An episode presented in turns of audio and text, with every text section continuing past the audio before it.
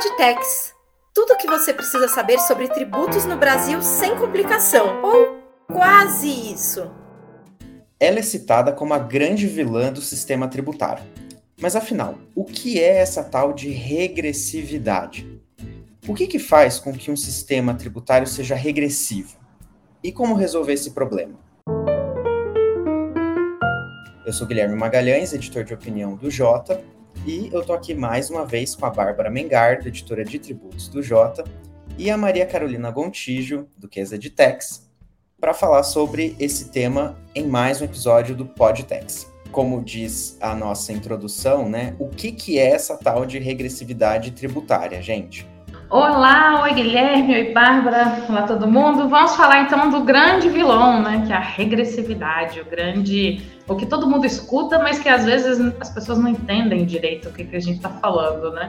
Vamos falar sobre essa, esse equilíbrio do sistema tributário, que é o mais importante. Quando a gente fala que existe a, a, uma tributação progressiva ou que aquela tributação é regressiva, o que, que a gente está querendo dizer? Quando a gente fala progressividade, isso é, acompanha um pouco aquela capacidade que aquela pessoa tem de pagar determinado tributo. Isso aí fica fácil para a gente imaginar quando a gente pensa, por exemplo, na tabela progressiva do imposto de renda. Então, quem ganha até tanto, paga tanto, quem ganha até tanto, tem uma alíquota menor, e à medida que você vai ganhando mais, a alíquota vai subindo. Isso é respeitar a questão da capacidade contributiva, a questão da progressividade. Então, fica muito fácil quando a gente está falando com relação a esses tributos, né, esses impostos que são diretos, né, esses impostos que são cobrados diretamente, pessoalmente. Quando a gente fala sobre regressividade, ah, determinado tributo é excessivamente regressivo. A gente escutava muito isso quando a gente fala de CPMF. Tem um caráter muito regressivo. O que, que isso quer dizer? Isso quer dizer que ele cobra mais em termos proporcionais de quem ganha menos. Normalmente, esse tipo de tributação, essa regressividade, está atrelada à tributação sobre o consumo. Então, vamos imaginar, por exemplo, a questão de é, ali você precisa consumir para viver, as compras que você faz no supermercado, aquelas compras que você faz normalmente ali só para poder viver, normalmente é, esse, esse tributo que está ali embutido, ele não respeita a capacidade de cada pessoa que está comprando. Então, se eu for comprar uma geladeira, se o Guilherme for comprar uma geladeira, ou uma pessoa bem que está recebendo um salário mínimo for comprar uma geladeira, a tributação vai ser sempre a mesma sem respeitar aqui, por exemplo, nós temos uma capacidade de, de, arcar com esse, esse imposto maior do que quem recebe só um salário mínimo. Então é nisso que a gente fala, proporcionalmente vai mais pesar mais no bolso de quem tem menos. Mas por que, que isso acontece com a tributação sobre o consumo? Porque as pessoas que têm uma renda um pouco mais baixa, que têm a renda que, que tem, é, estão numa situação mais, vamos dizer assim, vulnerável financeiramente, todo esse valor que elas recebem praticamente é empregado em quê? Em consumo. Então, tudo que elas recebem está voltado para o consumo. A pessoa precisa comer, precisa viver, precisa limpar a casa, precisa fazer compra de supermercado. Então, proporcionalmente falando, quando a gente considera essa, essa renda dessa pessoa que está ali, né, na faixa ali de valor, recebe um valor bem menor, ela compromete quase tudo que ela recebe com o consumo. Se ela compromete quase tudo que ela recebe com o consumo, isso quer dizer que ela paga proporcionalmente muito mais impostos sobre o consumo do que outras pessoas que têm condição de fazer uma poupança, de fazer um investimento, de utilizar o dinheiro para outras coisas. Então é isso que a gente fala da regressividade. É, é um vilão que vai atrás justamente dos mais vulneráveis. Por isso que eu gosto de chamar regressividade de vilão. Ela tem esse, essa, essa ideia mesmo de, de penalizar talvez quem mais precisasse de uma proteção do Estado. Isso acontece muito quando a gente tem essa, esses tributos em cadeia. E acontecia muito com a CPMF também, por exemplo. Quando a gente falava, ah, CPMF é um ótimo tributo, impede a sonegação, impede isso, impede aquilo, sim mas ela acaba incidindo várias vezes na cadeia e isso novamente nos, nos produtos que essas pessoas mais vulneráveis vão consumir. Então não adianta a gente pensar que, que CPMF, por exemplo, era somente nas transações financeiras e aí é quem tem muito dinheiro, quem opera em banco. Não, quem está na cadeia produtiva também. Então você está onerando mais ainda, então você está deixando mais ainda regressivo o nosso sistema tributário. Proporcionalmente, quem ganha menos vai acabar proporcionalmente arcando com uma carga maior. Antes de partir para minha pergunta, queria só falar um pouquinho. A gente costuma muito falar sobre tributação sobre o consumo e tributação sobre a renda, né? E aí, só para esclarecer um pouco, é, a tributação sobre o consumo ela abarca, por exemplo, o ICMS, o Imposto sobre Produtos Industrializados, o IPI, o PIS e a COFINS que muita gente chama de imposto, mas na verdade são contribuições, né? E muitos outros. Então, esses é, são considerados os tributos que incidem sobre o consumo. Por outro lado, o, os tributos que incidem sobre a renda são, por exemplo, o imposto de renda, e aí tanto da, da pessoa física quanto da pessoa jurídica. E existem ainda os tributos que é, sobre a propriedade, né? Então, por exemplo, o IPTU ou o ITR, né? Pensando em imóveis, em terrenos rurais e não urbanos, né? Feito esse breve parênteses, digamos assim, é, eu queria lançar uma pergunta: como resolver essa questão é, da regressividade? A gente ouve é, muita discussão sobre é, reforma tributária. A gente sabe que, principalmente as PECs, né, que tramitam no Congresso, elas mexem na tributação sobre o consumo. E aí a gente ouve às vezes as pessoas falando: não, juntar tributos num tributo único por si só resolve essa questão? É difícil porque a gente tem, Bárbara, tantos problemas. Eu, eu costumo brincar assim: a gente tem tantos problemas no nosso castelinho de cartas tributárias que resolver num, às vezes, a gente não vai resolver todos, a gente não vai, não vai ser uma coisa que a gente vai conseguir passar por todos. Mas vamos lá, juntar tributos ou mesmo falar sobre uma reforma de, de, de tributação sobre o consumo. O que que, o que que hoje o Brasil se diferencia? Por que, que a gente está tão. Se a gente pega e tem mais ou menos ali uma carga tributária parecida com os outros países, por que, que o nosso, nosso sistema é tão problemático? Porque, ao contrário de outros países né, mais desenvolvidos, a nossa tributação está praticamente ancorada nesses tributos que a Bárbara falou, em relação à tributação sobre o consumo. Enquanto nos outros países, né, nos países membros da OCDE, a gente está falando ali de 30% da arrecadação vir desse tipo de tributo sobre o consumo, aqui no Brasil chega facilmente a 45% ou mais do que isso.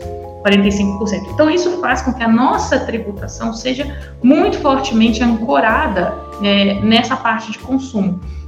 O que também não é difícil da gente entender se a gente for considerar a história do país como um todo. O Brasil, por, por mais que, que às vezes a gente na nossa bolha não perceba, é um país que tem muita gente recebendo muito pouco dinheiro. Então, o maior volume quando a gente fala, por exemplo, de pessoas, a gente tem é, alguns dados chegam a falar de 90% das pessoas recebendo menos do que 3.800, alguma coisa por, por volta disso.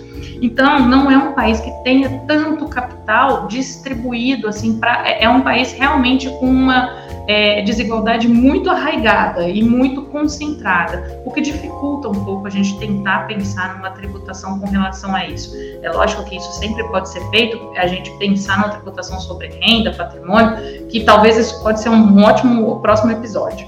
Mas é, falando sobre a tributação aqui, quando a gente fala sobre o consumo, a gente precisa pensar em como a gente vai proteger essas pessoas mais vulneráveis, como que a gente vai é, tentar diminuir essa regressividade que chega a elas, talvez até por conta do desenho do próprio, da própria tributação sobre o consumo. A gente tem a, a, a, as, as PECs que a Bárbara falou, todas elas né, estão voltadas principalmente para essa reforma sobre o consumo, porque a gente chegou num castelo de cartas tão complexo que a gente não consegue mais e hoje a gente está ali figurando no ranking dos países que levam 1.500 horas para poder apurar os seus impostos. Uma coisa que é completamente incabível em qualquer lugar do mundo.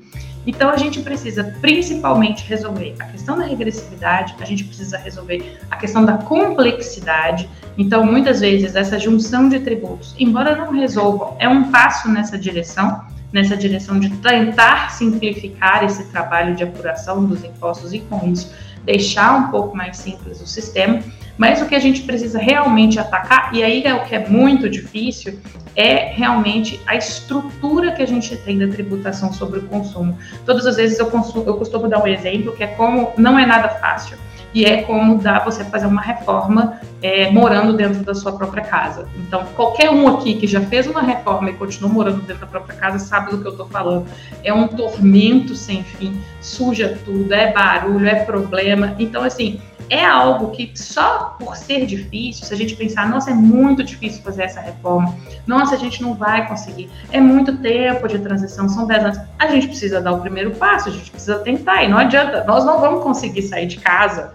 Infelizmente, estamos aqui no Brasil, não vamos conseguir sair. Sai todo mundo do Brasil, a gente organiza, depois volta todo mundo. A gente vai ter que conviver sim com esse, com esse ajuste que a gente vai precisar fazer é, e que não vai ser fácil, mas que precisa justamente para a gente tentar aliviar um pouco a regressividade que hoje a gente tem, especialmente sobre as pessoas mais simples, as pessoas que têm maior dificuldade de conseguir renda e que hoje, por exemplo, estão aí arcando com uma carga tributária, a mesma carga tributária que nós, quando a gente vai comprar, por exemplo, um desinfetante ou alguma coisa tão essencial quanto isso.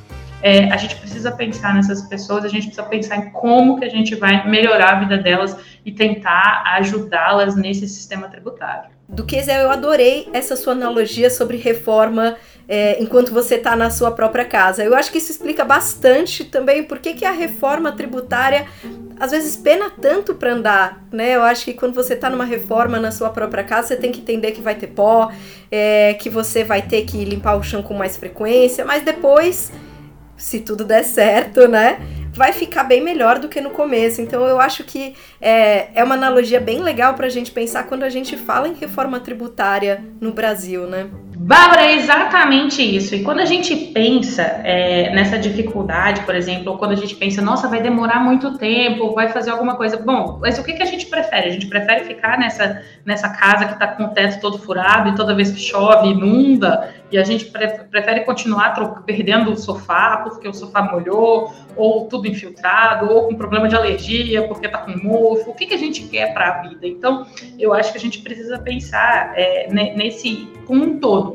né? Exatamente isso. Que a gente resolve tanto esse, essa questão, a gente tenta resolver essa questão da, da regressividade que é tão cruel com, com os mais pobres e a gente tenta simplificar. É, é, são dois pontos. A gente resolve esse ponto da, da, da regressividade e a gente tenta simplificar para a gente dar mais celeridade e mais competitividade para o negócio brasileiro.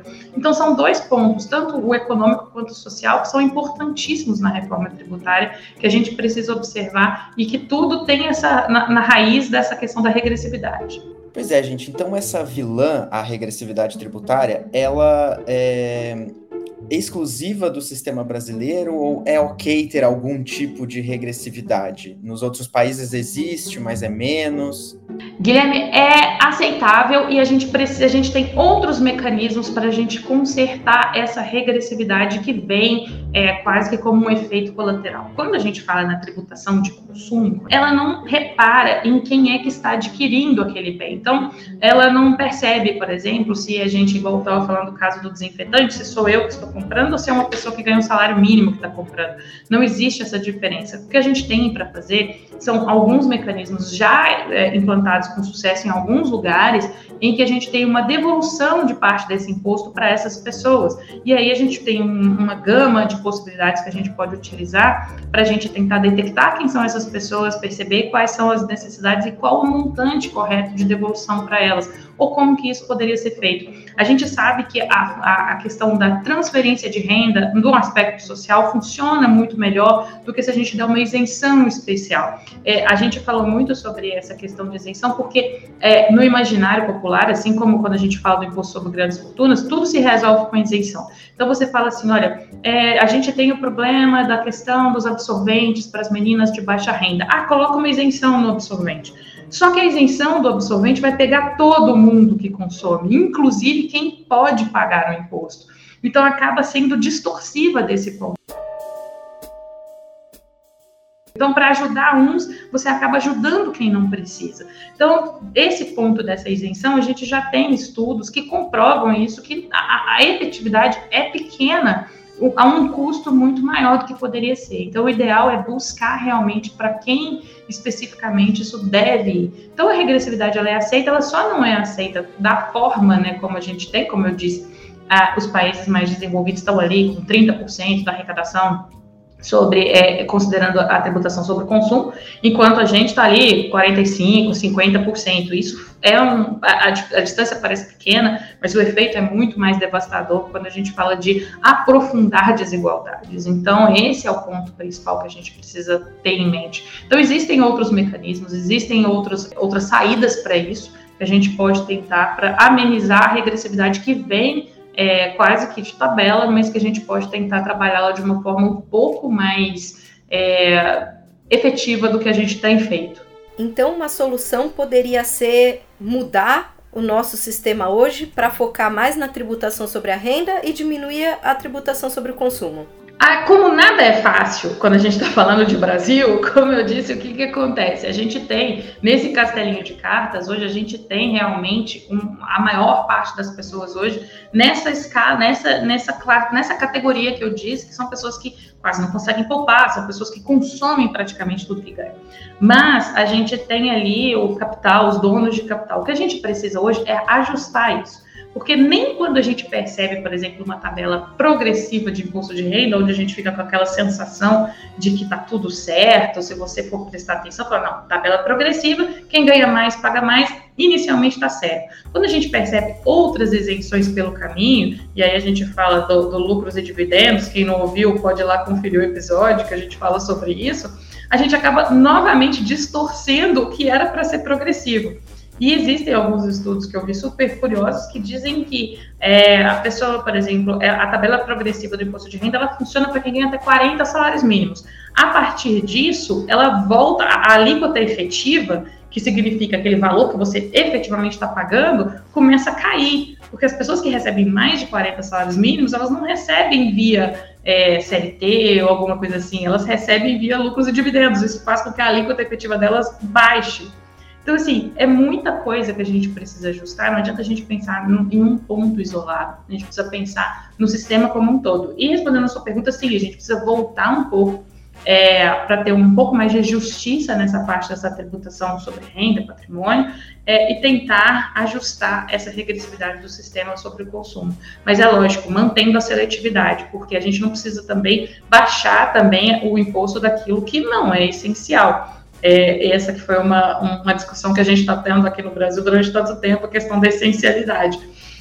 Mas é isso, a gente precisa sim respeitar a essencialidade, mas a gente precisa observar também esses critérios da regressividade. Eu queria pegar então esse gancho que você falou da essencialidade para voltar um pouco na resposta anterior é, que você deu para a pergunta do Guilherme. Em relação aos benefícios fiscais, a gente costuma ouvir muito a crítica de que ah, os benefícios fiscais é, eles não obedecem em geral, né? Eles têm muito, fatores muito políticos e eles não obedecem à essencialidade, então você não vê produtos é, que são essenciais, com tributação menor. Mas então queria voltar um pouco é, o que você disse, porque também tem uma ligação entre benefícios fiscais e regressividade do sistema, do sistema brasileiro, certo? Queria que você explorasse um pouquinho esse assunto.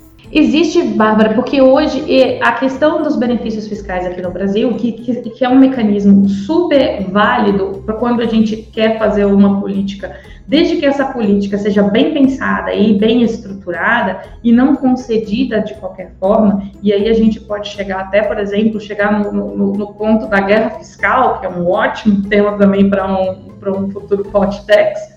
E quando a gente chega na guerra fiscal, por exemplo, a ideia é justamente essa questão, é a gente conseguir acertar a, a, o que é o benefício fiscal efetivo, também a, com a transparência e qual é o resultado que ele alcança. Então, a gente precisa ter, é, não só, por exemplo, sair é, pensando em benefícios que a gente tenha específicos, que vão atingir é, somente um setor ou somente alguma, algum bem específico, porque, além de tudo, isso interfere também na competitividade do setor inteiro. Então, é preciso pensar na questão do benefício fiscal não como algo concedido para um alívio, aí eu brinco de novo na reforma, a gente não pode pensar no benefício fiscal como um balde embaixo da goteira para resolver o problema. O benefício fiscal hoje aqui no Brasil é esse. Quando você vê uma tributação explodindo de alguma coisa, a gente vê um benefício fiscal concedido ou a um setor ou alguma é, especificamente para uma área, um setor ou uma região, você coloca ali um balde para tentar estancar aquele problema. O que a gente precisa pensar é como um todo. E, além de tudo, na transparência. Eu acho que isso é o mais complexo de tudo. Porque hoje a gente não consegue ver é, exatamente, eu sempre brinco, qual é a carga tributária de determinado bem. Você não sabe. Porque existem alguns benefícios fiscais que a gente não tem acesso, que a gente não sabe o que está acontecendo. Então, isso também contribui um pouco para essa sensação que a gente tem de que ninguém sabe o que está pagando, ninguém sabe o que está acontecendo, justamente por esses benefícios que são simplesmente jogados e a gente talvez é público, ok, mas a gente não sabe quanto ele representa, o que ele representa, e ele acaba assim distorcendo a balança e acaba tornando também o sistema um pouco mais regressivo por essa característica, por não observar também essas questões, tanto da essencialidade, às vezes até a vocação do local, para que você coloca, por exemplo, um determinado benefício fiscal para um local que não tem uma vocação para fazer aquele, aquele produto, aquele bem, aquele serviço. É, então, é, é sempre, não é simplesmente colocar mais uma cartinha no castelo de cartas. É, é tem que pensar exatamente como é que ele está funcionando para fazer sentido diante de tudo. Finalizar, então, queria fazer é, uma última pergunta Existe algum tributo que dá para falar que é o campeão da regressividade? Aquele tributo que é mais responsável do que os outros pela regressividade do nosso sistema? Eu vou falar o clássico, vou falar o óbvio, o grande campeão de todas as discussões do universo. Depende. É, tem gente que ainda vai discordar de mim. Eu vou dizer que é o ICMS, mas tem muita gente que vai discordar, vai falar que é FIS, talvez que seja mais complexo. Então, vamos deixar os três ali dividindo, vamos colocar os três num pódio ali porque o que, que a gente tem? No ICMS, a gente ainda tem uma, uma gravidade ainda maior, porque, como eu falei, a gente ainda enfrenta a questão da guerra fiscal, dos estados brigando entre eles mesmos e um tentando puxar ali um investimento que está no outro. E é engraçado que isso faz o quê? Isso faz com que a alíquota, por exemplo, de determinado bem ou alguma coisa possa ir lá para baixo, mas isso não chega para quem está consumindo. Ou seja, é uma, é uma guerra onde faz é, para a gente, né, para o consumidor, para quem está precisando, não vai fazer tanta diferença, isso não chega para eles. É uma, é uma guerra que a gente só vê a parte ruim, vamos dizer assim, a gente não vê a parte boa né, da, da de chegar ali. É lógico que a gente tem os empregos que são gerados nos locais, mas é, pensando como um todo, pensando para frente, a gente não consegue ver. Então, se, se, a gente chegar e começar a falar de CMS, CMS-ST, eh, toda, todas essas variantes, piscofins, piscofins monofásico, então, assim, eu acho difícil dividir entre eles, mas vamos fazer o seguinte, vamos colocar os três no pódio, ali, piscofins, CMS, vamos deixar os três ali bonitinhos e ver o que, que acontece. Para mim, eu colocaria ali e tá formado meu pódio. Olha, eu pensei que você fosse falar o PIS e a COFINS. Mas é, eu acho que eu deixo para também para quem está nos ouvindo depois dizer, comenta aí qual tributo você acha que é mais que é pior, ICMS, PIS, COFINS ou algum outro que, que vier à cabeça. É difícil escolher entre esses três. Esses três, assim, são muito queridos, muito amados por todos, todo mundo. É difícil de, de escolher qual é o seu preferido entre os três, qual é o mais agressivo. Enfim, eu vou ficar com eu vou ficar com o ICMS, talvez, não sei. Bom, então por hoje a gente fica por aqui. Gostaria de agradecer novamente a Maria Carolina Gontijo, Duquesa de Tex, Guilherme Magalhães, nosso editor de opinião aqui do Jota, e falar que o nosso próximo podcast vai ao ar na segunda semana de novembro. Até mais! Você se sente sobrecarregado de informações? O universo tributário brasileiro exige constante atualização e monitoramento. Por isso, nós organizamos tudo o que você precisa saber sobre tributos no Brasil com o J Pro Tributos. As informações que você precisa para organizar a sua semana. Decisões do CARF, ciência de dados para gerar previsibilidade para casos em julgamento, decisões do STF e STJ relacionadas à tributação brasileira, monitoramento de pautas tributárias na Câmara e no Senado, informações diárias sobre as movimentações dos três poderes que afetam os tributos no país. Tudo isso em uma plataforma inteligente. E aí, como o J para Tributos pode descomplicar o seu dia hoje?